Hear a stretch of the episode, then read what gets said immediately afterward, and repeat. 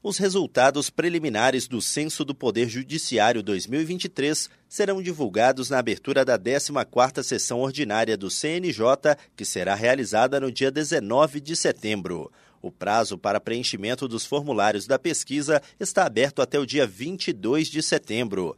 Até o momento, apenas 23,9% dos servidores e 34,1% dos magistrados responderam.